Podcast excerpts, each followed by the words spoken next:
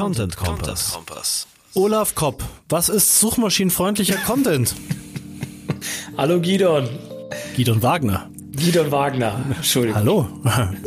ähm, das war das schlechteste Intro in einer total unbedeutenden äh, Sendung. Nicht, weil das Thema unbedeutend ist, sondern weil die Zahl 32 irgendwie total unbedeutend ist. Die wirkt so, so irgendwie so, so, so alt bin so ich, mitten, glaube ich, mitten in gerade. den Raum gestellt. Ja, einfach in den Raum gestellt, genau.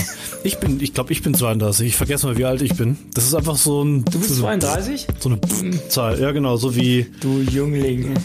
Ja, aber ich fühle mich schon ganz alt. Also alles gut. Ich Ja. könnte dein Vater sein.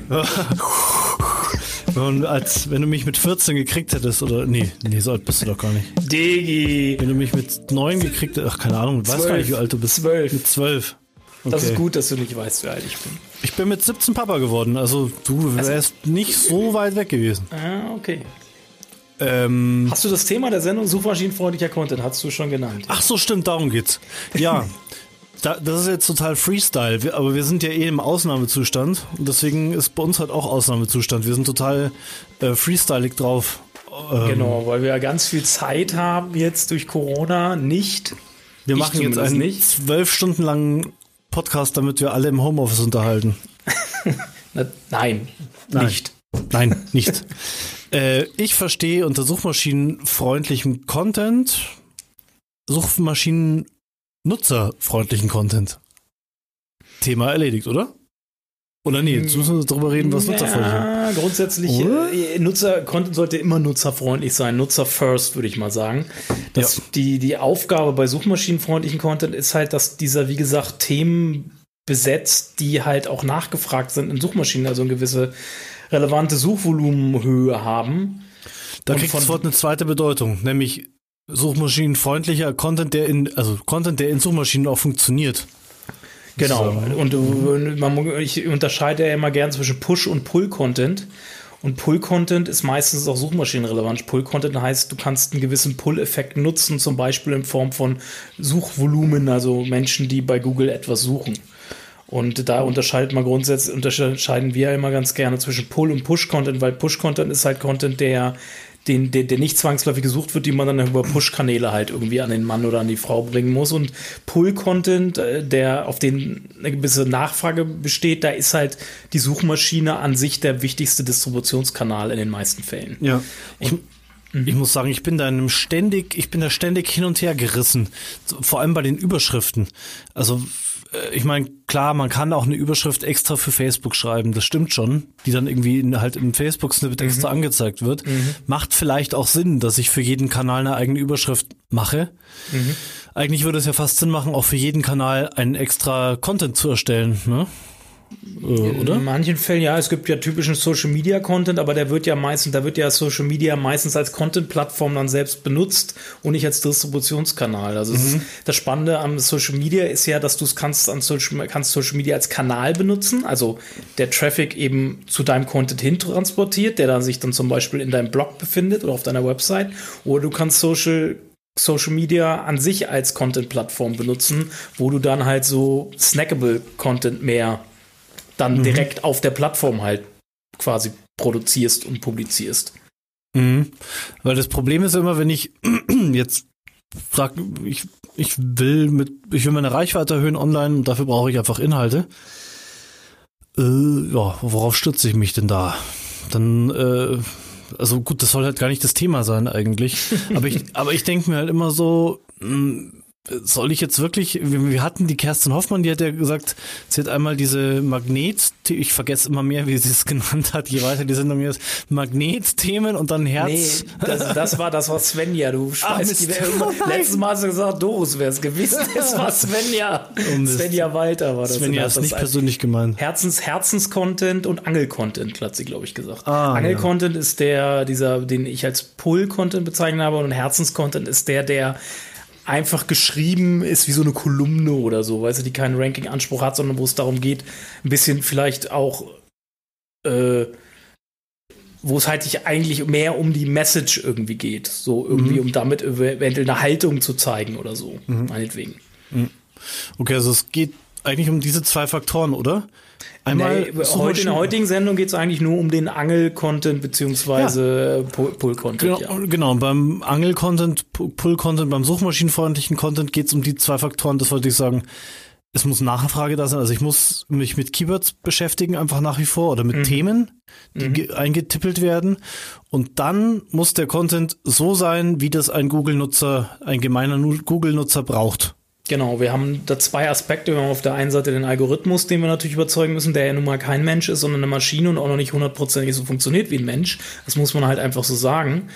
Und auf der anderen Seite haben wir natürlich solche Belange, die die Nutzer betreffen, wie Suchvolumen als auch Suchintention, was wir ja in der vorletzten Sendung, glaube ich, die hatten das Thema. Mhm. Da bist du halt sehr stark auf der Nutzerseite. Äh, du musst aber natürlich immer noch darauf achten, dass du den Algorithmus auch fütterst mit den richtigen Signalen. Ne? Mhm. Und der Algorithmus ist nun mal kein Mensch. Google hätte es gern, dass es dass er wie ein Mensch funktioniert, aber davon, da, ob sie mhm. das jemals hinkriegen, bleibt in Sternen so. Mhm. Also was mir immer wieder auffällt, ist, äh, da habe ich glaube ich schon ein paar Mal äh, dazu abgekotzt in den Sendungen hier, äh, dass wenn ich auf Google irgendwas suche, zum Beispiel, äh, keine Ahnung, ähm, Hund apportieren beibringen, dass mir gefühlt geschätzt 60, 70 Prozent der Sachen, die ich auf die ich stoße im Google-Index zu diesem Suchbegriff, erstmal wortreich erklären, warum was apportieren ist und mhm. was ein Hund ist und warum man das können muss und die Geschichte des Apportierens. Äh, und das ist für mich das Gegenteil von suchmaschinenfreundlichen Content, weil für mich steht schon im Vordergrund, auch wenn es vielleicht äh, jetzt gerade heute noch nicht so ist. Google wird immer besser rausfinden, was bedient denn die Bedürfnisse meiner User und was nicht. Ja, so, das aber das ist Meinung. ja sehr individuell. Du bist ja auf einem ganz anderen Wissensstand. Ein anderer, der das Keyword sucht, ist auf einem anderen Wissensstand wie du. Also da spricht man dann ja auch zu dem Unterschied, da kommen wir zu dem Unterschied zwischen Relevanz, Pertinenz und Nützlichkeit. Nützlichkeit. Habe ich auch einen schönen Blogbeitrag zu geschrieben. Einfach mal die drei Begriffe oder zwei davon bei Google eingeben, dann ist der auf eins. Zu was äh, hast Relevanz, du bedeutet, Relevanz bedeutet eine komplett objektive Betrachtung von einem Inhalt. Eine Pertinenz ist sehr subjektiv, also da wird da quasi dein Wissen, dein individueller Wissensstand berücksichtigt. Und Nützlichkeit ist halt das, äh, ja, das ist nochmal die verschärfte Form, dass es wirklich nützlich für mich ist in dem Moment. Also Pertinenz und Nützlichkeit sind sehr kontext, individuellen Kontext bezogen. Und du hast bei vielen Suchbegriffen halt, kann Google nicht ganz klar sagen, interessiert ihn jetzt, was ist, interessiert ihn jetzt die Antwort auf die Frage, was ist apportieren, oder ist er im Wissen schon weiter und interessiert dem halt nicht. Deswegen kann man, kann Google dem schlecht gerecht werden. Aber das Google einfach noch saudoof bei vielen Sachen, weil wenn ich eingebe Hund apportieren Tipps zum Beispiel, mhm. dann will ich nicht wissen, was der Vorteil oder was apportieren ist. Wenn, ähm, wenn, du wirklich nach Tipps suchst, aber wenn du nach Hund apportieren suchst, dann kann es tatsächlich so sein, dass Menschen erstmal grundsätzlich wissen wollen, was bedeutet das überhaupt. Mhm. Und das du will du jetzt nicht in deinem individuellen Fall, aber es, das kann Google halt bei dieser Suchanfrage schlecht unterscheiden. Ja. ja. Weil es sehr individuell ist. Vielleicht, wenn du im eingeloggten Zustand bist und äh, Google aufgrund deiner Suchhistorie schon weiß, auf was für einem Wissensstand du bist, was sie aber auch noch nicht so richtig gut nachvollziehen können, dann, dann kriegst du vielleicht andere Ergebnisse. Aber Google hat ja selbst gesagt, dass sie diese Personalisierung, also diesen Grad der Personalisierung schon wieder ziemlich stark runtergefahren haben. Der war früher stärker. Mhm. Mhm. Ja. Ich glaube, es ist auch eine Krankheit von Autoren oder von Content-Produzenten. Es geht jetzt ja auch nicht nur um Text, dass ich am Anfang oft so Verlegenheitseinleitungen mache und so meine Gedanken mm. so mhm. ausführe. Mm. So, hm, und apportieren und oh, oh, und dabei, also ich höre das von apportieren vielen. ist ein wahnsinnig wichtiges Thema ja, ja. in der, in der ja. Hundeerziehung, weil bla bla bla bla bla. bla. Im Endeffekt beginnt jeder Text dann gleich. Genau, genau. Das, ich weiß, was du meinst. Und ich höre das von vielen und ich glaube, also ich habe immer so ein so kurz so eine Idee, oh, ich, ich mache so eine Tippseite, die immer sofort zum Punkt kommt, die einfach sozusagen, wo die Leute zwei Minuten weniger Zeit verschwenden mhm. als bei anderen Seiten, dann kommt mir wieder, ich habe keine Zeit dafür. Aber ich würde es irgendwie total gern machen. So eine Seite, die einfach immer sofort auf den Punkt kommt. So, hey, okay, mhm. du suchst Tipps zum Apportieren, hier ist der erste. Tipp 1. Wenn du das äh, richtig, wenn du, du kannst ja beides anbieten. Du kannst am Anfang eine Shortlist geben, eine Art Checkliste, Shortlist, wo man schnell den Überblick bekommt, meinetwegen auch in einer Tabellenform. Und dann darunter kommt dann für diejenigen, die mehr lesen wollen, der lange Text. So wirst du ja beiden Zielgruppen gerecht. Mhm. Mit einem Text. Ja. Das Kurzfassung halt, und eine Langfassung. Ja. Muss ja. halt, diese Texte funktionieren in der Regel auch am besten. Wer gerade bei so Keywords, wo, wo Google nicht genau feststellen kann, ähm, bis hast du jetzt den Wissensstand, also den mhm. Einsteigerwissensstand oder fortgeschrittenen Wissensstand, da funktionieren halt äh, Dokumente und Texte am besten, die beide Wissensstände bedienen. Mhm. Was hast du gesagt? Pertinenz? Was ist Pertinenz nochmal? Das klingt so nach irgendwas per nicht Pertinenz essbar. ist im Endeffekt das subjektive ähm, die, die subjektive Betrachtung, wie, wie, wie relevant ein Inhalt. Das sind drei Formen der Relevanz. Das ist die objektive Relevanz, die ist, das ist wie, da wird überhaupt nicht berücksichtigt, der Nutzer wird dabei überhaupt nicht berücksichtigt. Das ist eine reine Relevanz, objektive Relevanz. Bei mhm. Pertinenz und Nützlichkeit hat man die subjektive Relevanz, also die okay. des individuellen Lesers. Okay, Pertinenz ist sowas wie Vorwissen und Nützlichkeit ist dann wirklich, äh, gibt der Artikel nur oberflächlich Tipps oder führt er bis zum Ende aus, wie ich meinem Hund das Apportieren beibringe? Es ist was komplett Neues, was mir in diesem Moment, also in diesem zeitlichen Kontext absolut hilft. Ja. Das ist Nützlichkeit dann noch. Also du hast eine Ab, da sind drei Relevation, Relevanzarten, aus dem Information Retrieval ist das eine, eine Definition. Okay, also, cool. Und ähm, das gefällt mir. Das gefällt mir. Dann, ja. dann, dann können wir den, nehmen, vielleicht nehmen wir den Blogbeitrag einfach in die Shownotes rein zu dem Thema. Ja. Ja. Ähm, ja. Da, mhm. Und das ist halt wichtig, aber Google ist halt, ist halt, geht halt, ist halt aus dieser Pertin aus diesem Pertinenz- und Nützlichkeitsgedanken wieder einen Schritt rausgegangen und wieder in Richtung Objektivität gegangen. Aha. Ähm, weil wahrscheinlich, weil die Kritik war, weil sie sind ja auch damals, als sie diesen Personalisierungslayer, den sie nochmal draufgelegt haben, die da, der dann ganz individuell abgestimmt war auf die, auf das jeweilige Klickverhalten insbesondere der Nutzer, war dann oft die Folge, dass immer irgendwie ein äh, Dokument immer weiter hochgerutscht ist, was wir eigentlich aber schon gelesen haben diese selbstgeschaffene Filterblase. Dann, ja, oder? genau. Und das war ja die große Kritik, mit der sich Facebook und Google ja auseinandersetzen mussten. Und ich mhm. glaube, das war ein Punkt, warum Google gesagt hat, wir schrauben diese ganze Personalisierung wieder ein bisschen zurück. YouTube hat es aber noch, gell? Ich krieg Videos, die, ich habe nämlich so Videos, die schaue ich gerne jeden Abend an, weil ja. die gehen eine Stunde und ich schlafe bei ja. Minute zehn immer ein.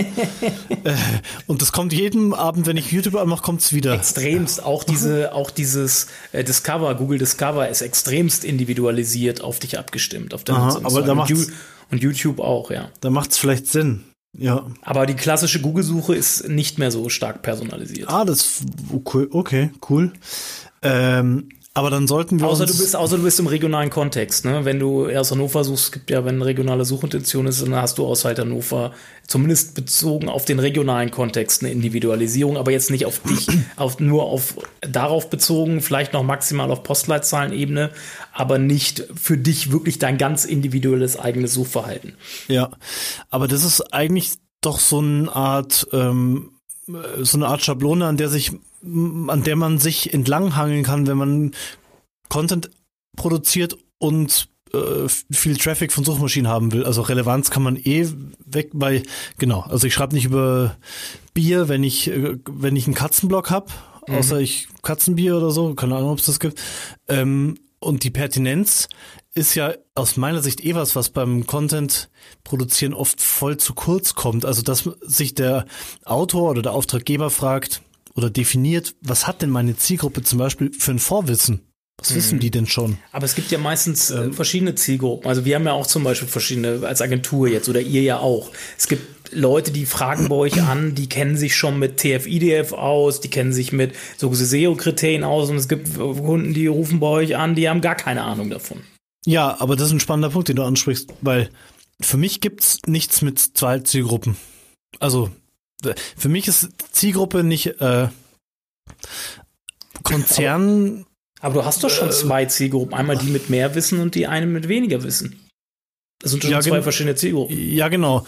Aber ich kann, wenn ich, wenn ich sage, ich will richtig guten Content produzieren, kann ich nicht beide mitnehmen. Ich kann ja auch nicht äh, in einem Touristenbus sozusagen in dem Touristenbus einmal Sightseeing machen und dann kulturwissenschaftliche Hintergründe die ganze Zeit liefern. Äh, keine Ahnung, die halt nur Kulturbau, wie, wo man die jetzt nennt, Wissenschaftler du kannst, anspricht. aber du kannst es halt nicht filtern über immer über Suchanfragen. Ne? Und wenn wir von Suchmaschinen also von suchmaschinenfreundlichen Content sprechen, geht es nun mal um Keywords. Und wenn der Keyword nicht der Keyword-Filter, also wenn, der, wenn das Keyword nicht zu so speziell ist, dass du da den Wissensstand rauslesen kannst, weil es sehr generisch ist, dann mhm. weißt du nicht, wer da gerade auf deine Seite trifft. Okay, aber das ist ein Problem. Das ist ein Problem. Entweder du gehst das, das Risiko in Kauf, dass du dann trotzdem für deine Wunschzielgruppe schreibst und dann die anderen vergraulst, mhm. oder du versuchst beide mitzunehmen. Das hast Ma du dann die Möglichkeit. Meine Erfahrung ist eh so ein bisschen, oder mein Gefühl, mein Eindruck, dass googeln vor allem die Einsteiger tun. Also würdest du, ähm, würdest du auf Google gehen, wenn du äh, einen Webdesigner für deine Agenturseite suchen würdest? Würdest du äh, suchen Webdesigner Hannover zum Beispiel? Das sind wir jetzt bei einer grundsätzlichen Frage. Also es ist immer noch, mhm. wird, glaube ich, immer noch viel nach SEO-Agentur, AdWords-Agentur etc. gegoogelt. So. Ja, aber ähm. wir, also die Anfragen, die bei der Wortliga reinkommen, das sind ja nur mhm. Textanfragen. Mhm. Da, da war bisher, äh, ich glaube, ein, ein, also pro Monat fünfstelliger Auftrag dabei. Alles mhm. andere ist nur klein, nur kleine Sachen. Mhm. Äh, das ist in Ordnung. Das ist schön. Das, man, da hat man so ein Grundrauschen und ja, aber die, die großen Dinger, also wo eine SEO-Abteilung sagt, okay, wir müssen jetzt den Content verbessern und dann sagt die Redaktion, ja, okay, hm, wer, wer könnte das denn machen? Da, da sind wir beim Thema Markenaufbau. Aber Markenaufbau, genau. das ist das, da brauchst du halt mehrere Touchpoints, die du schaffen musst, damit diese Firmen auf dich aufmerksam werden und so weit gebracht werden, dass sie bei dir auch mal anfragen. Aber ein Touchpoint kann ja fünf Jahre vorher sein, weil der eine für fünf Jahren sich in einer anderen Position oder als Student mit einem Grundsatzfrage, mit einem Einsteigerthema mhm. beschäftigt hat und sich dann später, wenn er in einer anderen Position sitzt, an euch erinnert und euch beauftragt. Kann ja sein. Ja. Ne? Also das darf man halt äh, für äh, da sind wir wieder bei dem Customer Journey Thema, was wir ja auch schon in den, irgendwann in den nächsten Sendungen nochmal deutlich deutlich detaillierter auseinandernehmen werden als mit Pascal Volz im Januar. Ähm, aber ja. das ist halt, äh, das sind die, die richtig interessanten Auftra Aufträge kommen halt eher über einen stetigen Markenaufbau, Reputationsaufbau und eventuell Empfehlungen halt. Ne? Das ist halt, da kommen die wirklich interessanten Aufträge meistens her, zumindest jetzt im Dienstleistungsbereich. Ne? Äh, ja. Im E-Commerce-Bereich kann es da schon wieder anders aussehen. Also im B2C-Bereich. Oh ja, das stimmt, ja. ja. Und ähm, ja, ist halt, ich, ich weiß nicht, wollen wir mal von, jetzt sind wir ziemlich in der Meta-Ebene, wollen wir uns mal auf, auf darauf stürzen, was was denn so ein suchmaschinenfreundlichen Content ausmacht, außer jetzt, äh, weil wir jetzt schon ziemlich noch immer bisschen, so bei ja, der bisschen, was haben, bisschen mehr ins Handwerkliche gehen. Ja. Ja, also so ein bisschen was haben wir schon gesagt dazu, finde ich beim Einstieg sollte ich so nah oder ich sollte eigentlich im ganzen Text so nah an der Zielgruppe sein, wie es geht und dafür auch äh, jetzt den also ich finde das Wort Search Experience total schön mhm. dafür. Mhm. Was ist meine Erfahrung als Google-Nutzer, wenn ich auf diesen Text komme? Muss ich mich erst durch irrelevanten Kram durchkämpfen, bis ich zum Kern mhm. der Sache komme? So, also ich aus Texter-Sicht würde jetzt sagen, komm einfach immer schnell zum Punkt in deinen Inhalten, auch bei, bei allem. Aber du hast ja Sprungmarken, um das in, in, in dokumenteninterne Navigieren halt zu vereinfachen in solchen Fällen, wenn du beide Zielgruppen zum Beispiel oder mehrere Zielgruppen ansprechen willst. Das wäre dann sozusagen ein, ein Interface, das man drüber setzt. Genau. Also Sprungmarken, ja. Also ein Inhaltsverzeichnis, wo du dann direkt zu den Punkten im Text springen kannst, die dich interessieren. Ja, aber nicht jeder hat ein Inhaltsverzeichnis, vergiss das nicht. Ja, aber so, es gibt ja diverse WordPress-Plugins, die sind ja schnell ja. gemacht, da beziehst du dich, die beziehen sich auf die Überschriften, entweder kannst du angeben auf die H2, H3s etc. und dann werden die automatisch mit Sprungmarken versehen. Also Punkt 1, gehen wir mal nur von Texten aus, Inhaltsverzeichnis. Inhaltsverzeichnis mit Sprungmarken, ja. Okay. Schreibe ich mir auf für meinen Blog. Nee, ich habe natürlich schon eines. Äh, okay. Mhm. Dann, ich meine, wir, wir haben die Überschrift jetzt übergangen, aber die ist ja eigentlich bei suchmaschinenfreundlichem Content nur dazu da, rein zu pullen. Also sollte. Meinst du den Seitentitel jetzt oder die Überschrift? Hm, wo ist der Unterschied? Nee, Spaß. Äh, ja, irgendwie beides. Also ich mache selten, ich mache das fast nie so, dass ich sage, ja, im Seitentitel sind ja, ist ja mein Keyword drin oder irgendwie so eine so ein Longtail-Ding und dann mache ich die, die Überschrift so, wie ich will, sondern ich habe eigentlich bei beiden Elementen immer was drin. Ist das falsch? Ähm, wie, also ein Keyword im Seitentitel würde ich auf jeden Fall Ja, immer klar. nutzen. Wie man das natürlich formuliert, das sollte natürlich ansprechend äh, formuliert sein. Ne? In der Überschrift. Äh, ja. Und die Überschrift, ja, also ich halte eine Überschrift auch aus Nutzergesichtspunkt, nicht nur aus Suchmaschinen, vor allem die Hauptüberschrift äh, eines Inhalts wichtig, auch sowohl aus Suchmaschinen als auch Nutzersicht, weil der Nutzer kommt, kommt auf diese Landingpage, auf diese Zielseite und hat nach einem bestimmten Keyword gesucht. Und wenn er dieses Keyword nicht sofort irgendwie auf der Seite wiederfindet, dann äh, besteht das Risiko, dass er denkt, er ist hier nicht richtig und springt wieder ab.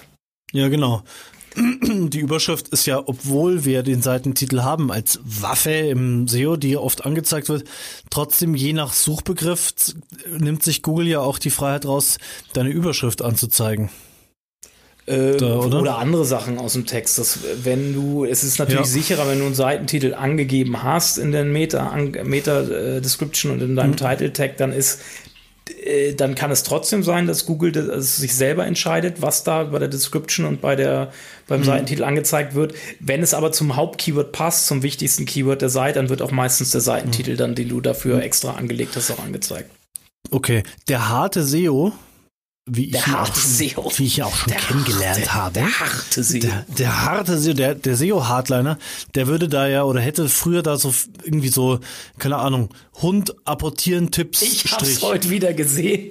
Ich habe heute eine, ich habe heute eine, ein, das habe ich gleich mal einen Kollegen, meinen jüngeren Kollegen gezeigt im Call. Wir haben dann einen Seitentitel, der war aus der SEO-Steinzeit eingeflogen, so wirkte der. Da hat wer, da hat wer, es ging um äh, eines, ein schlüpfrige, was heißt schlüpfrig? Es ging um äh, Sexspielzeug, weil das ein Kunden von uns auch verkauft. Und äh, wir haben, äh, der, da war eine Seitentitel in den SERPs zu kennen, die auch gut gerankt hat auf Platz zwei oder drei. Dort hat der Betreiber, also der oder der Suchmasch, der harte, harte Suchmaschinenoptimierer. Der hier im, im wahrsten Sinne des Wortes harte, der harte Knochen.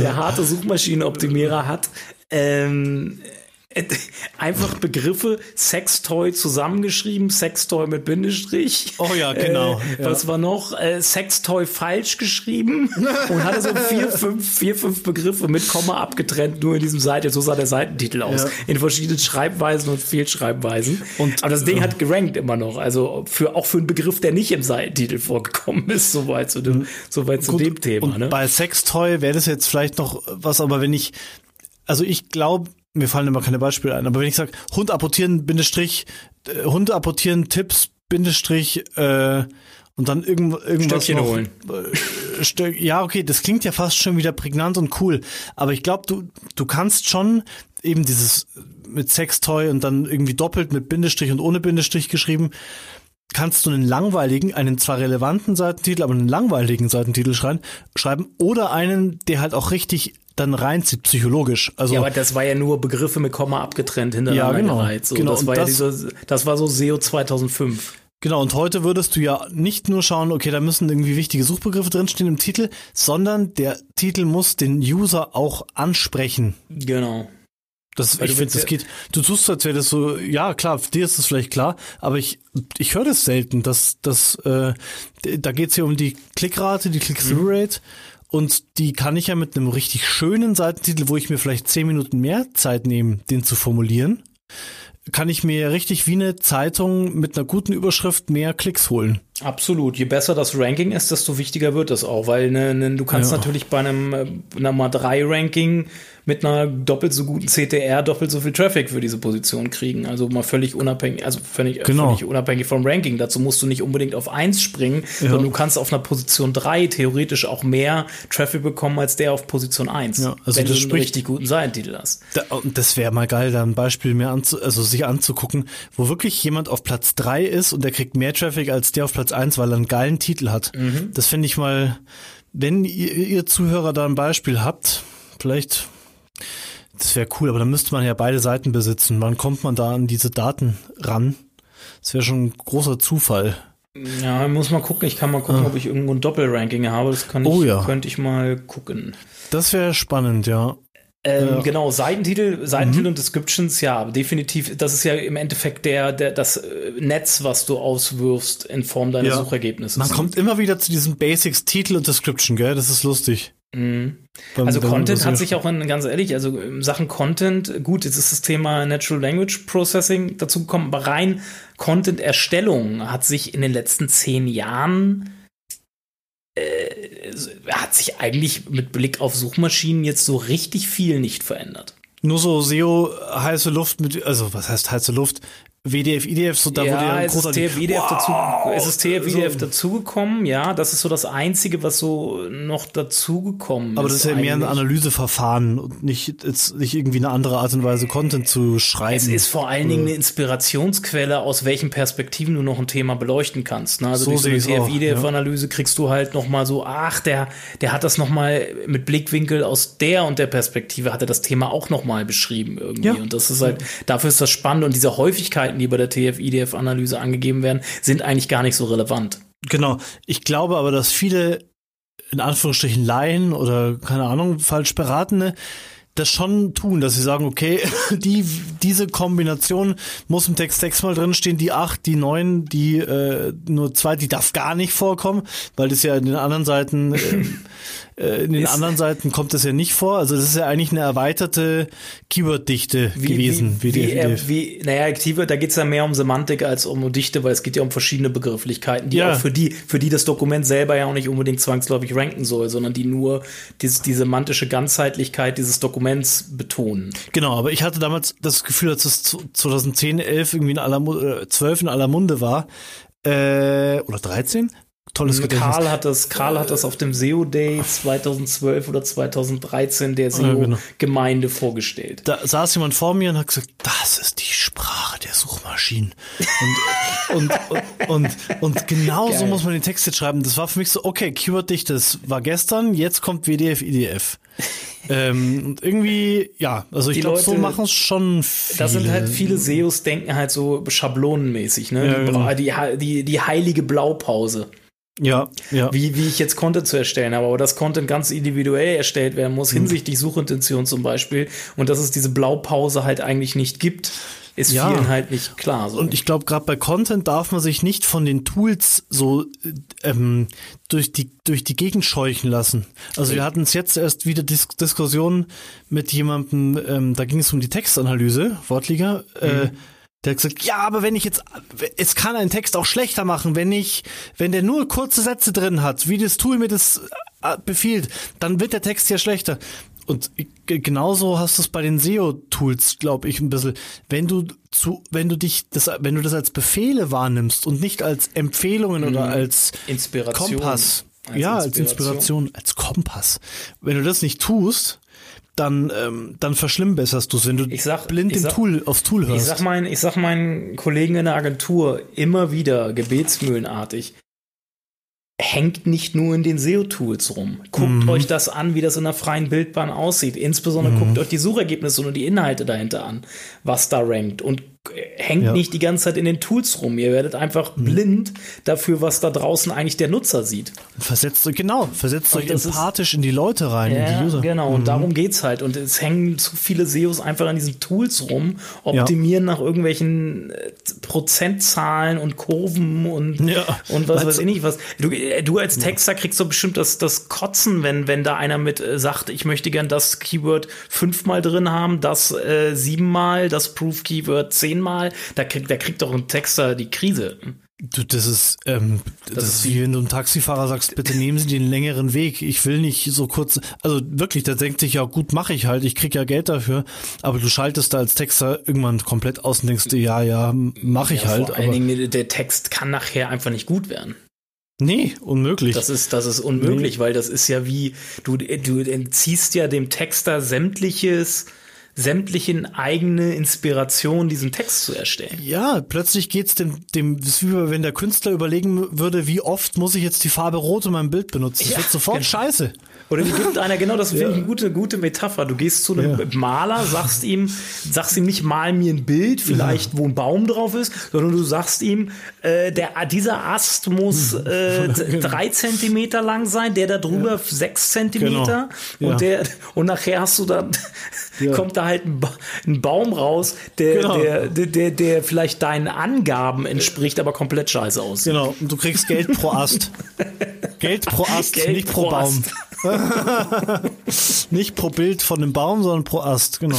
Naja, das, das ist halt, äh, aber ja. ist halt so gerne, weil, weil so, äh, ja, das ist halt dieses Verständnis halt nicht. Und TF-IDF, ja. aber inzwischen sagen ja auch schon viele, gerade auch die, die Urväter an Karl hat auch äh, gesagt, du sollst nicht nach einer Kurve schreiben, so. Und das mhm. ist, äh, äh, wohlgemerkt, äh, TF, IDF, wie gesagt, nutzen wir auch bei Textbriefings immer, aber wir geben keine Häufigkeiten mehr an. Wir geben nur äh, diese Key die für uns relevanten zusätzlichen Proof-Keywords.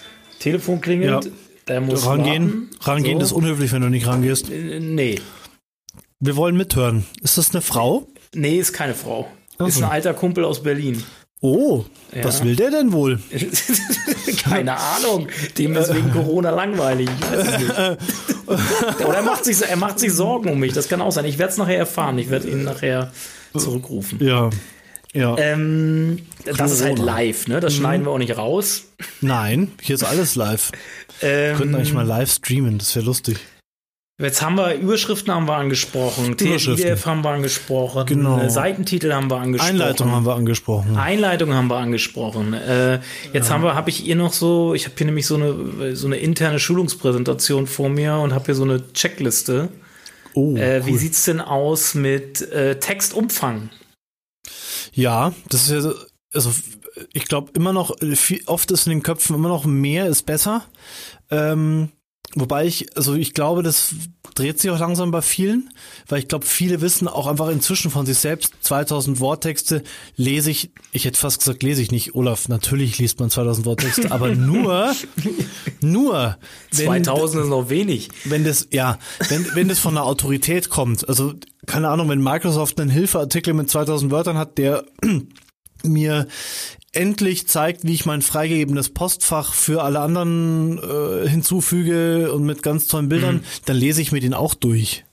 Ähm, da ist ja der Kontext entscheidend, ne? Wenn ja. ich, wenn ich, wenn ich, wenn ich einen, äh, wenn ich wirklich tief irgendwo eindringen muss oder will, und auch äh, alleine, weil das so wichtig ist und der, der, die, die Umsetzung nachher auch dementsprechend lange dauert und auch komplex ist, dann nehme ich mir natürlich viel mehr Zeit, so ein Dokument ja. zu konsumieren. Wenn ja. ich aber einfach nur schnell wissen will, wie mache ich einen Kaffee, mhm.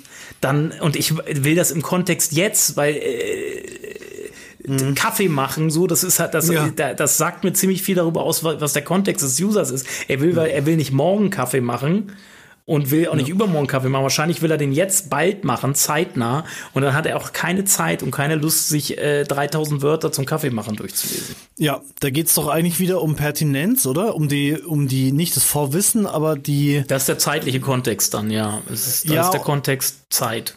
Ja, und genau, und in welcher Situation steckt der User? Also das Beim Kontext, Umfang? das ist ja der Kontext. Okay. Ah ja, gut. Also Kontext ähm. kannst du ja zeitlicher Kontext, äh, Wissenskontext, äh, örtlicher Kontext, äh, mhm. das sind ja verschiedene Kontextebenen. Ja. Ich denke immer, äh, wenn ich was erkläre, denke ich, ich denke das nicht immer. Ich denke es jetzt gerade. Äh, aber manchmal denke ich es mir auch.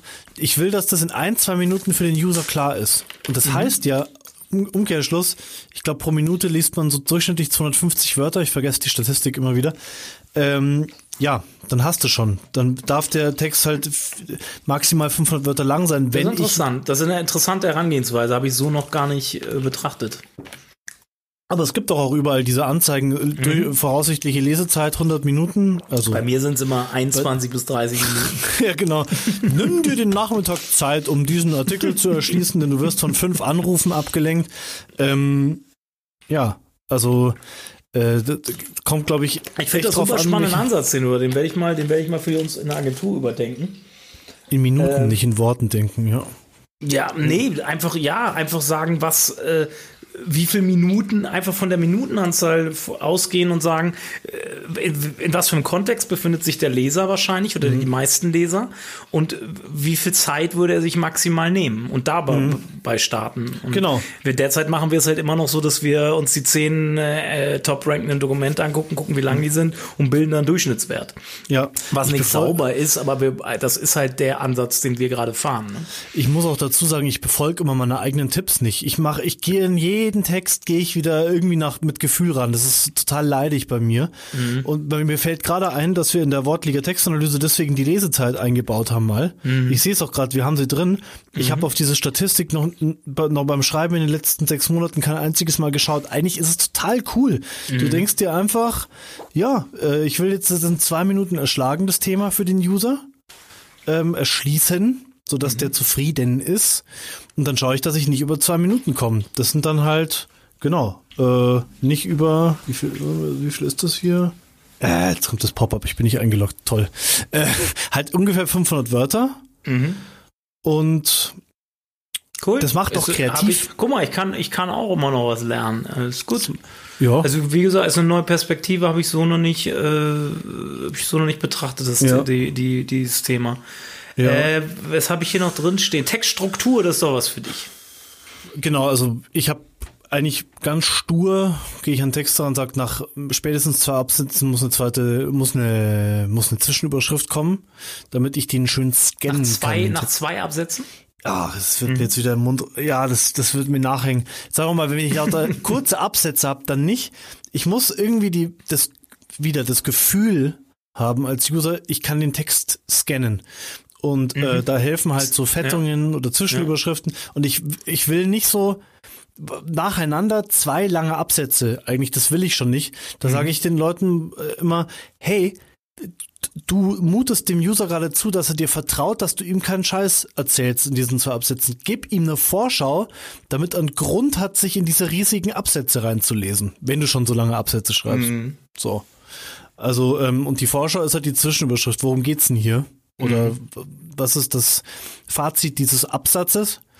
Äh, genau, Textstruktur. Ansonsten, ja, muss man schon sagen, online eigentlich immer kürzere Absätze. Je mehr Leute mobil lesen, auf dem Handy ist so ein Absatz, der auf meinem äh, 15 Zoll MacBook eben kurz ist, schnell mal lang und das sieht kacke aus. Sieht nach viel Arbeit aus.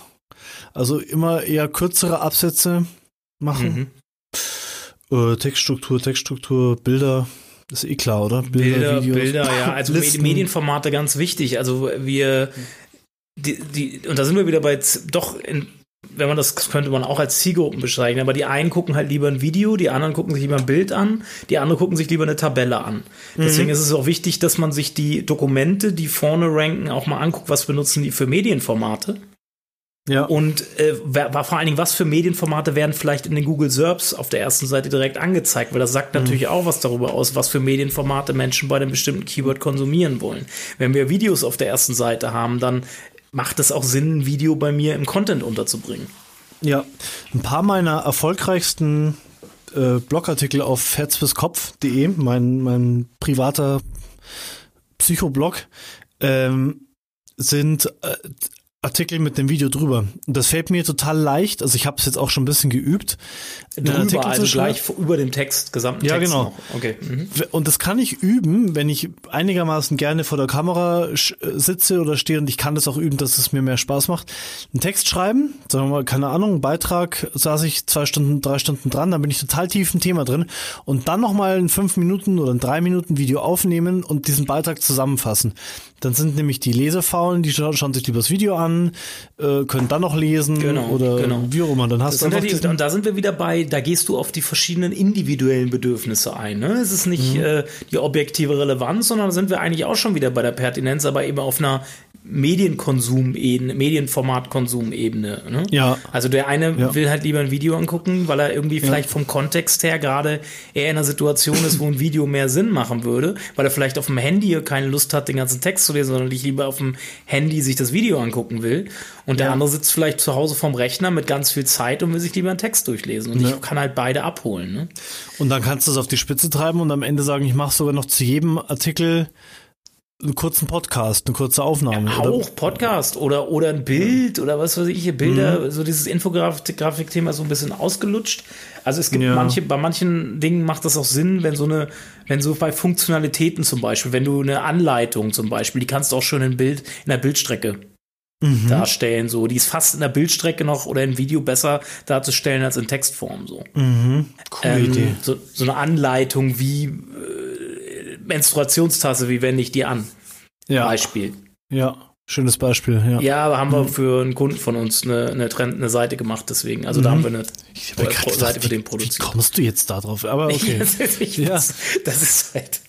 Keine Ahnung. Äh, Penisbruch. Ja. Kannte äh, ich wie- vorher wie- auch nicht, habe ich auch wieder was Neues dazugelernt. Ich kannte eine Menstruationstasse vorher nicht. Okay. Ist jetzt auch nicht so mein Thema, was mich direkt betrifft. Ja, okay. Deswegen Penis, vielleicht. Penisbruch schneide ich jetzt raus. nee, wie kommt jetzt auf Penisbruch? Nein, das ist mir noch nicht oft passiert. Menstruationsta okay. Ähm, ja, genau. genau, so, so eine kleine jetzt, jetzt ist peinlich. Die Da Sendung haben ist wir jetzt jetzt die peinlich.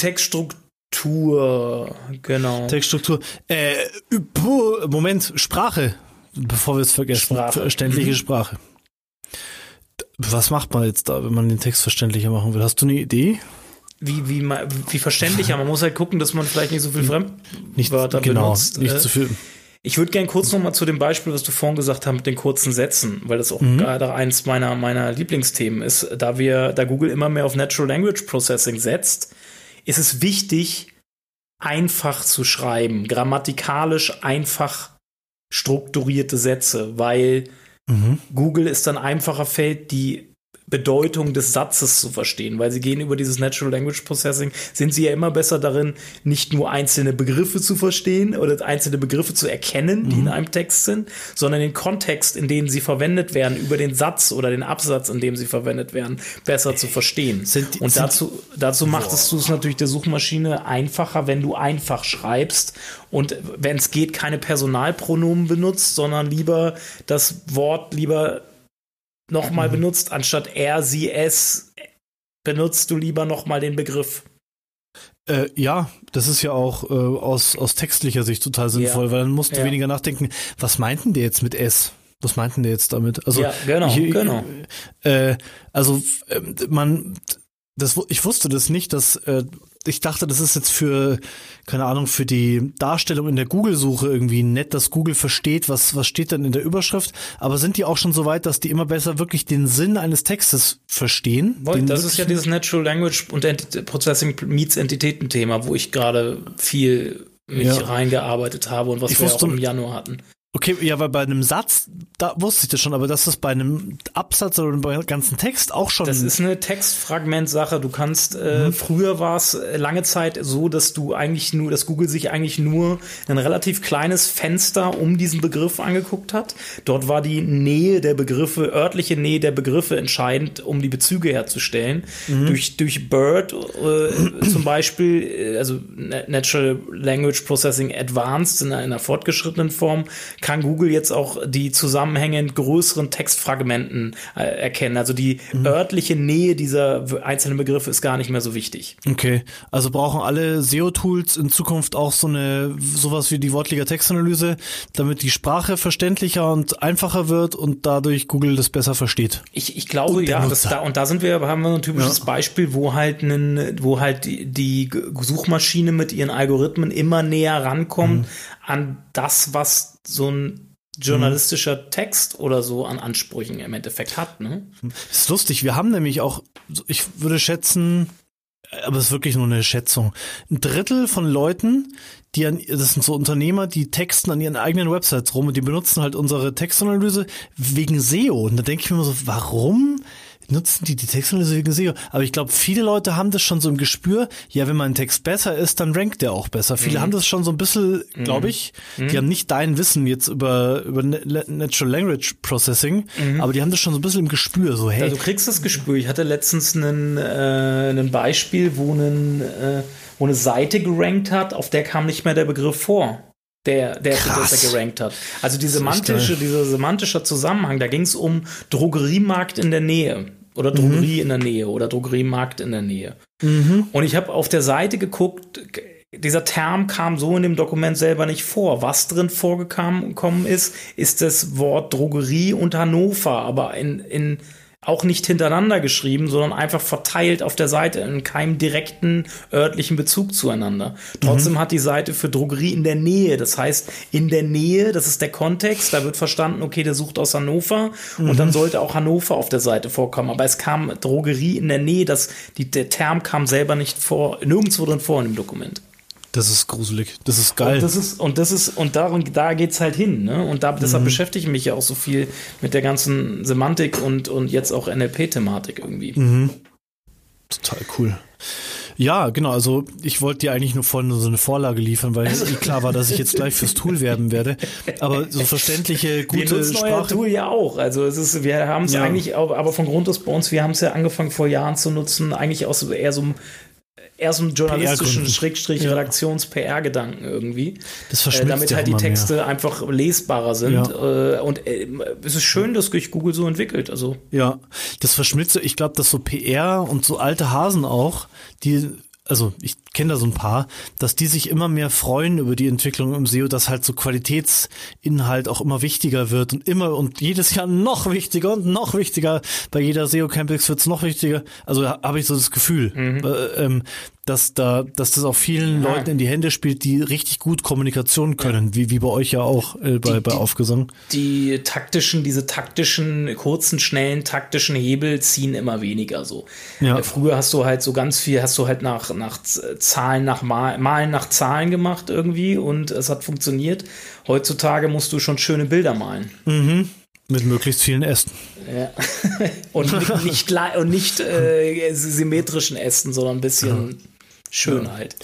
Ähm, was mich übrigens zum nächsten Thema, also du hast was anderes äh, im Kopf bringt, du hast sicher was anderes im Kopf, äh, aber die, die Design und Layout, so Schriftgröße und sowas, würdest du das auch dazu zählen? Zu Such äh, Suchmaschinen? Äh, es ist, glaube ich, jetzt kein das ist halt so ein User-Thema. Äh, ist es, ist es ein Ranking? Ich glaube nicht, dass es, ich glaube nicht, dass so, dass sowas, äh, es zählt für Mobilfreundlichkeit, doch. Wenn du, äh, bei, also beim mhm. Tool für äh, Mobilfreundlichkeit von Google, dort wird ja auch angemerkt, wenn zum Beispiel die Schrift zu klein ist oder äh, Links zu nicht klickbar sind zum Beispiel. Also mhm. Also wenn, wenn die Bedienung über ein mobiles Endgerät aufgrund von zu kleiner Schriftgröße oder dass gewisse Elemente zu nah beieinander liegen, halt schlecht übers Mobilgerät zu bedienen sind, da wird dann ja gemeckert. Mhm.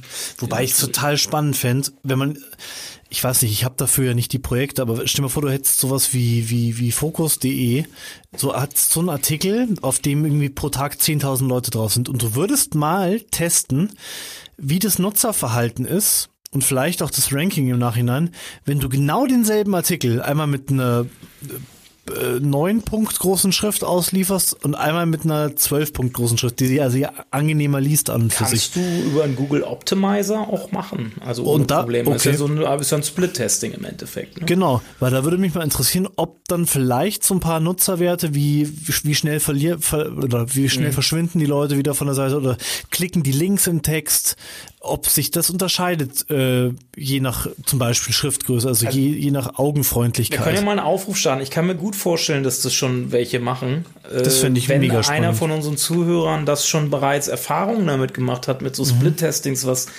Schriftgröße, Design, Design eventuell noch angeht Kontrast. und so gegen, ja, gegen, mhm. gegen, gegeneinander laufen lassen, verschiedene Versionen gegeneinander lassen, bitte gerne melden. Du bist herzlich eingeladen in einem der Kompass, Content Kompass Folgen bei uns. Super geile Idee. Super cool. Ähm, wenigstens Anni hat gute Ideen. Ähm, so. Hast du noch ein Thema, sonst komme ich. Ich überlege mal noch. Suchmaschinenfreundlich, also Fachbegriffe erklären oder verlinken kommt mir noch. Man kann natürlich auch interne, einfach interne rauslinken, meinst du?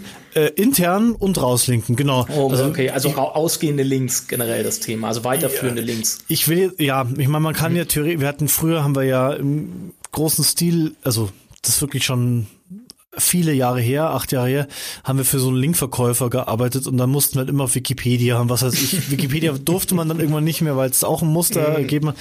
Äh, ich will irgendwie nicht bei jedem Pups auf Wikipedia weitergeleitet werden. Aber wenn ich zum Beispiel ein kompliziertes Thema habe oder ein, irgendwie ein erklärungsbedürftiges Thema, kann ich ja den Begriff erklären. Mhm. Aber manchmal könnte das ja auch den äh, Text unnötig aufblasen. Dann kann ich es ja auch in, mit einem neuen Fenster, das, ich, das aufgeht, verlinken. Dann kann der, der es interessiert, kann dann nachlesen. Mhm. Also ein Link kann ja wirklich auch ich weiß nicht, journalistisch, Mehrwert. didaktisch, mehr, genau. Hm. Nicht nur, weil ich sag, äh, was ich anlinke, rankt dann auch besser, hm. sondern, sondern wirklich so eine kleine Erklärung im, oder du mit deinem Glossar machst es ja so. Mhm.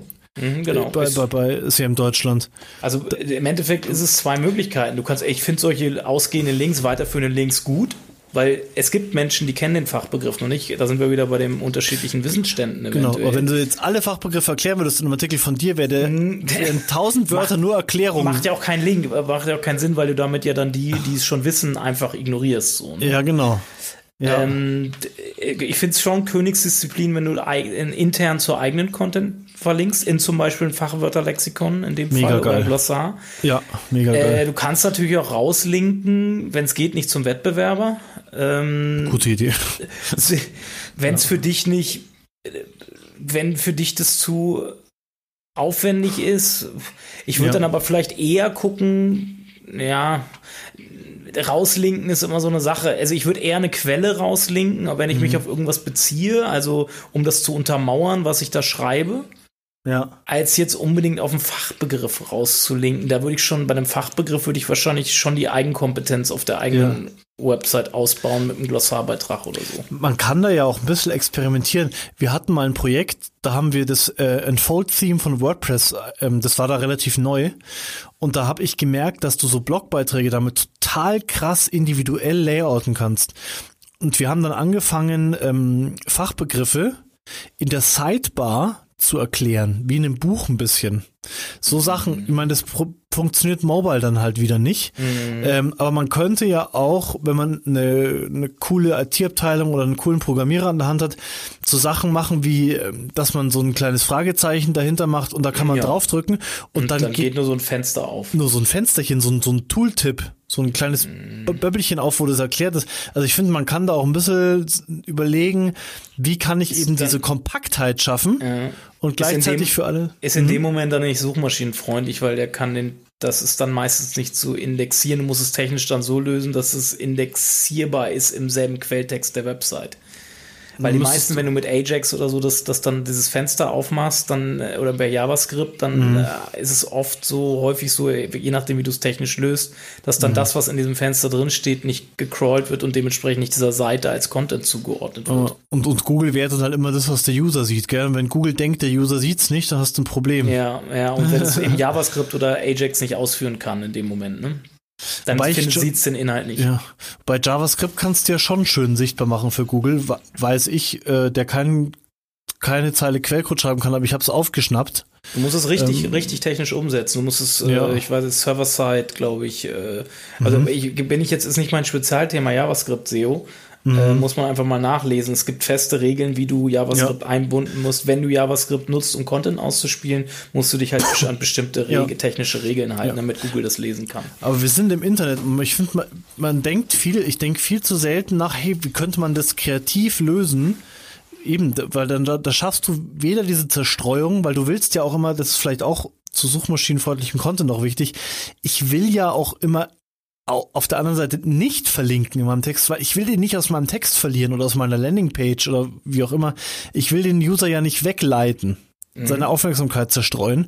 Und so ein Pop-up, also so ein, so ein, so ein Böbbelchen, das aufgeht, wo was erklärt ist, hätte halt auch den Vorteil, dass der auf der Seite bleibt. Also das ist auch noch mal so ein, so ein Aspekt, der mir gerade eingefallen ist. Genau, äh, könntest aber auch über Blank, neues Tab und dann auf der eigenen Seite im Glossarbeitrag ist halt. Ich finde es Ja. die sauberere, schöne Variante, weil du es auch voneinander so ein bisschen trennen kannst, so Aha. das, das, das Ganze. Ja, Äh, ich, ich bin großer Glossar-Fan. ja so. merkt man. Du hast ja, wie viele Einträge hat dein Glossar schon? Äh, ich habe jetzt ja, ich habe hab da jetzt schon seit dieses Jahr noch nichts für produziert oder produzieren lassen. Ähm, das hat, keine Ahnung, oh, 80? Okay, weil letztes? Jahr ging die ganze Zeit äh, auf Twitter, glaube ich, hast du die ganze Zeit so Glossarbeiträge gepostet Die laufen dir. immer noch, die sind auch dieses Jahr durchgeplant schon. Also die werden automatisiert über Social Pilot gepostet, alle, Ah, okay. alle paar Tage, Wochen. Aber mir hat sich dann so der Eindruck äh, gebildet, dass du da irgendwie hunderte von Einträgen drin hast. Aber ja, das, das mache ja auch, ich republishe ja auch viel. Ne? Also es Ja. ist ja nicht so, würde ich jedem auch nur empfehlen. Also wer denkt, er publisht einmal was und streut es einmal über Mhm. Kanäle, der, der verschenkt dann eine Menge Potenzial. Aber da sind wir wieder beim anderen Thema. wir müssten doch unsere Kompass, unsere Content-Kompass-Folgen eigentlich öfters teilen, gell? Das machen wir immer nur einmal und dann. Nee, ich mach's, ich mach's, äh, ich, die sind auch immer drei bis viermal äh, im, bis zur nächsten dann, ne? Die Okay. immer im Zeitraum von einer zur nächsten wird's drei bis viermal geteilt. Ah, okay. Über die Ja. Kanäle, in zu verschiedenen Uhrzeiten. Das hat das Geile an SEO-Content. Ich liebe das, dass ich, ich veröffentliche was und dann kommen die ganze Zeit, dann kommen zum Teil auf einen Blogartikel 400 Leute im Monat, ohne dass ich einen Furz noch machen muss. Das Mhm. Das ist halt voll. ein Asset, ne? Es ist ein Ah, ist nachhaltiges geil. Asset. Ich liebe das, ja. Äh, ich habe hier noch, weil wir auch bald schon auf die Stunde, glaube ich, zulaufen. Ja. Ich habe hier äh, Aktualität noch, weil das immer wieder dieser Freshness-Geschichte kommt. Und es wird gerne immer pauschal gesagt, dass Aktualität und Freshness wichtig ist. Das würde ich gerne hier nochmal ansprechen, weil es ist eine pauschal, wie ich so schön sage, Pauschalaussagen sind meistens falsch.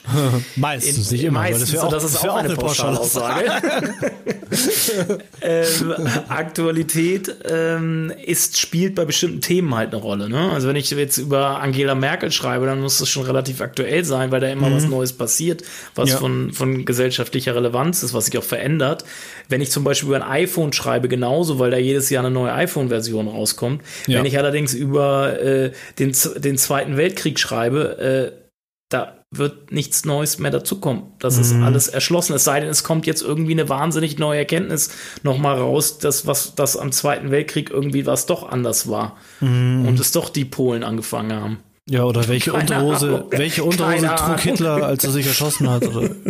Naja, auf jeden Fall, das ist das vielleicht nochmal als Anmerkung des Freshness sollte man sich angucken. Also wenn ich eine News, eine Newsboxen eingeblendet sehe auf der ersten Seite, dann ist das immer ein schönes Indiz dafür, dass ich vielleicht auch bei meinem Content auf Freshness achten sollte. Ah, wa- wa- was mich ein bisschen ärgert, ist, ähm, wenn ich auf Seiten komme, wo das Datum versteckt ist. Das, ich habe das Gefühl, das kam die letzten Jahre auch auf, dass irgendwelche schlauen SEO-Leute gesagt haben, verstecken wir mal das Datum, damit Google nicht sieht, wie alt de- der Content ist. A, checkt das Google doch anhand des Indexierungsdatums. Und B, finde ich es total beschissen, wenn ich als, als Leser oder als Zuschauer nicht weiß, von wann ist der Dreck. Ich will wissen, wa- wann das veröffentlicht wurde, ob das zehn Jahre alt ist oder Ja, ich von glaube, es ist gestern. manchen, ich glaube, es ist manchen, äh, auch nicht nur aus SEO-Gesichtspunkt, ich glaube, es ist manchen unangenehm, dass Ja. ihr Content schon 15 Jahre alt ist. Ja. Ja, ja, wie, das stimmt, ja. Da muss man halt dann dazu stehen. Das stimmt, ja. Das stimmt. Ja, ich muss auch. Ich habe manche, ich äh, gehe auch so einmal im Jahr, gehe ich meinen Content durch und gucke mir das mal an und sage, ist das noch zumutbar, was da steht. Also ich, äh, ich habe auch schon mit, mit unangenehmen Content gerankt, wo ich gesagt habe, boah, will ich, dass da wirklich noch einer draufkommt so und das liest? Ah, das meinst du. Ich dachte gerade, du meinst den Image-Effekt, weil ich sehe das oft, dass Leute Blogs anfangen und dann verweisen die. Da, ähm, dann, also nicht verweisen im Sinne von links, sondern verwei mit A. Äh, Ach so, verwa- okay. die, ja. die, die, die, die, ver die, verwe- die wachsen zu mit Unkraut. Genau, ähm, ich habe das bei mir jetzt auch, mein letzter Blog-Eintrag von Herz bis Kopf ist schon wieder im Februar gewesen. Die Leute denken halt, Gidon hat keine Lust mehr, ist tot, äh, hat Corona oder was weiß ich. Ich habe einfach keine Zeit. Und wenn es in meinem Firmenblog passiert, dann wird's halt irgendwann peinlich, finde ich. Mhm, Auf jeden Ähm, Fall, ja. Also ja. wenn da Menschen auf Content kommen, der 15 Jahre alt ist, die den irgendwann mal ein Praktikant erstellt hat und du weißt es schon gar nicht mehr. Mhm. Wie auch in meinem Glossar, wohlgemerkt mal passiert. Das Glossar habe ich angefangen, da haben Praktikanten die Beiträge geschrieben, bis ich, mir, bis ich dann für mich den Fokus geändert habe und gesagt habe, das Glossar ist für mich so wichtig, da werde ich mal selber Hand anlegen oder du selbst. professionelle Texte daran setzen. Wenn Content Chefsache ist. Ja. Cooles, cooles Thema. Cooles, eigentlich ein cooles Thema für eine Sendung, oder? So, ähm, ich weiß, dass Das, ich hast du den Gastbeitrag von der Maike Petersen gelesen? nee, Die haben Mhm. wir, ich habe gerade ein, äh, S- äh, die Vision des CEO als Content-Profi. cool. Müssen wir Ähm, verlinken. Ist von Maike Petersen, vielleicht verlinken wir den in den Shownotes einfach. Ja, Den, voll cool. Ich, äh, der ist, der ist, das ist von Maike Petersen hat den geschrieben als Gastbeitrag bei mir im Blog. ah, Jetzt gerade äh, verlinken wir einfach in den Shownotes. Vielleicht können wir die auch zu dem Thema vielleicht irgendwann dann, Ja. wenn und so, wir sind durchgeplant das gesamte Jahr schon. Ja. Also äh, vielleicht dann 2021. irgendwann nächstes Jahr. Ich kann sie ja mal ansprechen. Ja, weil ähm, ich habe bei uns zu bei uns zu Hause, bei uns bei der Wortliga den Anspruch, dass ich wieder mehr zum Bloggen komme die ganze Zeit oder zum Gastbeiträge organisieren. Also ich suche gerade nach Gastautoren, mit denen ich also dass ich mich um dieses Thema kümmere. Ich weiß, das könnte jemand machen von äh, Autoren oder so, aber ich will das ich will das selbst machen und das sagt mir mein Gefühl, dass das richtig ist, wenn ich das mhm. selbst mache. Content deswegen ist, äh, wenn ich glaube es ist schwierig, so intrinsisch unternehmerisch denkende Redakteure zu finden, ja. zumindest in meinem Bereich, dass ich das, äh, äh, äh, dass ich das dann, dann außer Hand geben würde. Also für mich ist auch Content mhm. immer noch Chefsache. Also für Bei mich, was meine Website angeht. Ich suche mir die Gastautoren selber aus. Ich schreibe die, ich, äh, ich mache mir ein Bild von dem und sage dann ja oder nein und ich schreibe halt selber. So. Ja, ein cooles, also bei dir ist es ja so, du, du bloggst selber wie, wie ein Verrückter. Ich finde, wo man gar das nicht auch... mehr, gar nicht mehr wie ein Verrückter. Letztes Jahr, ja, aber dieses Jahr habe ich ja bisher erst okay. zwei, ein Blogbeitrag habe ich dieses Jahr, glaube ich, erst geschrieben. Ja, okay, gut, habe ich jetzt zu wenig verfolgt, oh. die Frequenz. Aber wo man das auch, finde ich, immer sehr gut sieht, ist es bei, bei der Agentur hier in München, Seokratie. Ja. Yeah da bloggt der Julian ja auch, der, der Chef und Gründer. Ja, viel, der bloggt, der bloggt auch nicht mehr so viel. Der bloggt macht auch nicht mehr so viel? viele von den Kollegen schreiben bei ihm. Okay, aber er macht jetzt, glaube ich, mehr Videos. Video macht so. er, Video macht er viel selber, ja. ja. Aber das ich sehe hier auch 2. April, ah, die Anna Ostermeier, 19. März war dann wieder der Julian. Macht schon noch viel. Und, äh, ich habe das jetzt so über Ecken gehört und dachte mir, boah, cool, das will ich auch mal können. So selbst die Zeit haben, in meinem eigenen Blog so viel zu machen.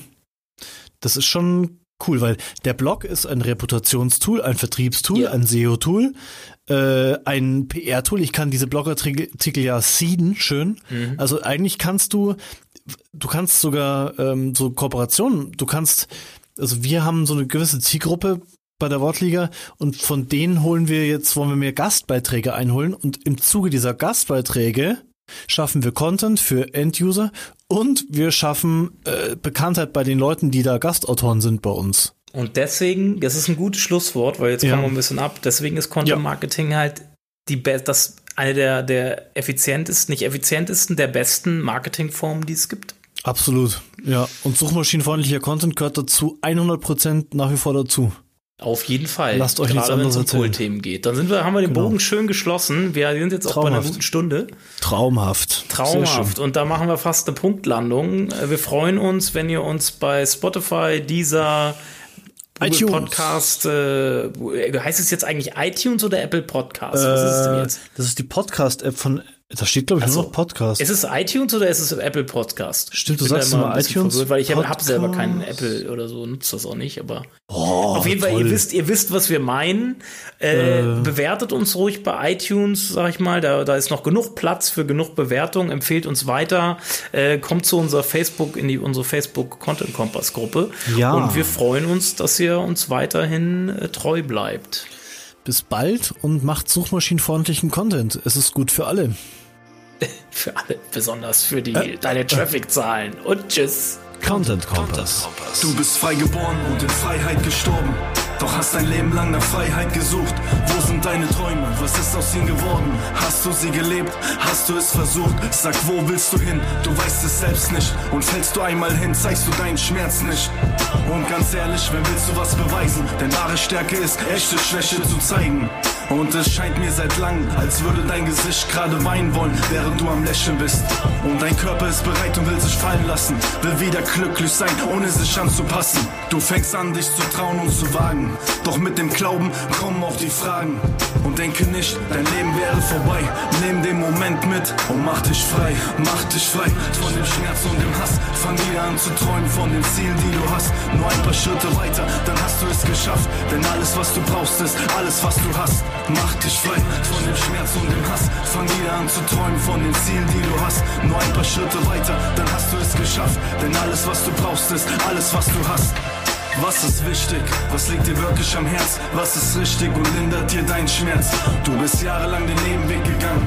Alle haben genommen, doch keiner hat gedankt. Bruder, deine Zeit ist gekommen, du kannst aufatmen. Du hast die Zeichen erkannt, also worauf warten? Lass dein Herz reden, du wirst es selbst sehen. Du wirst Berge bewegen, die im Weg stehen. Lass nicht zu, dass du aufgibst. Weißt du, das taugt nichts, du bist es ihnen schuldig. Sie brauchen dich. Und Bruder, Richtung Sonne ist kein Weg weil du dich Tag für Tag nur im Kreis drehst. Und hör auf für die Straßen zu kämpfen. Eine Million, ich würde sie dir schenken. Nie mehr zurück, zurück in die Zeit. Doch Bruder, ein Leben lang, du weißt Bescheid. Mach dich frei von dem Schmerz und dem Hass. Fang wieder an zu träumen von den Zielen, die du hast. Nur ein paar Schritte weiter, dann hast du es geschafft. Denn alles, was du brauchst, ist alles, was du hast. Mach dich frei von dem Schmerz und dem Hass. Fang wieder an zu träumen von den Zielen, die du hast. Nur ein paar Schritte weiter, dann hast du es geschafft. Denn alles, was du brauchst, ist alles, was du hast. Eine Frau, die dich liebt, ein Sohn, der dich braucht.